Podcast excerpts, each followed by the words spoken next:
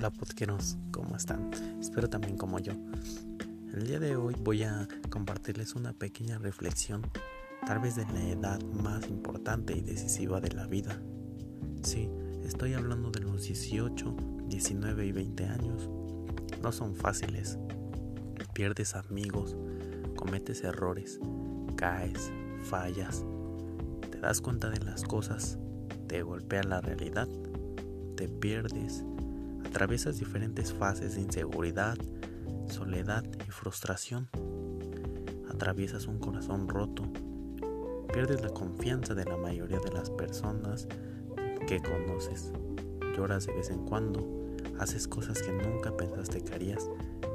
Pero al final te encuentras a ti mismo y te vuelves más fuerte. Tienes más conocimiento. Te vuelves un adulto y esos siguen siendo los mejores años de tu vida. Te ha hablado Kate Peralta y te deseo una muy cómoda noche.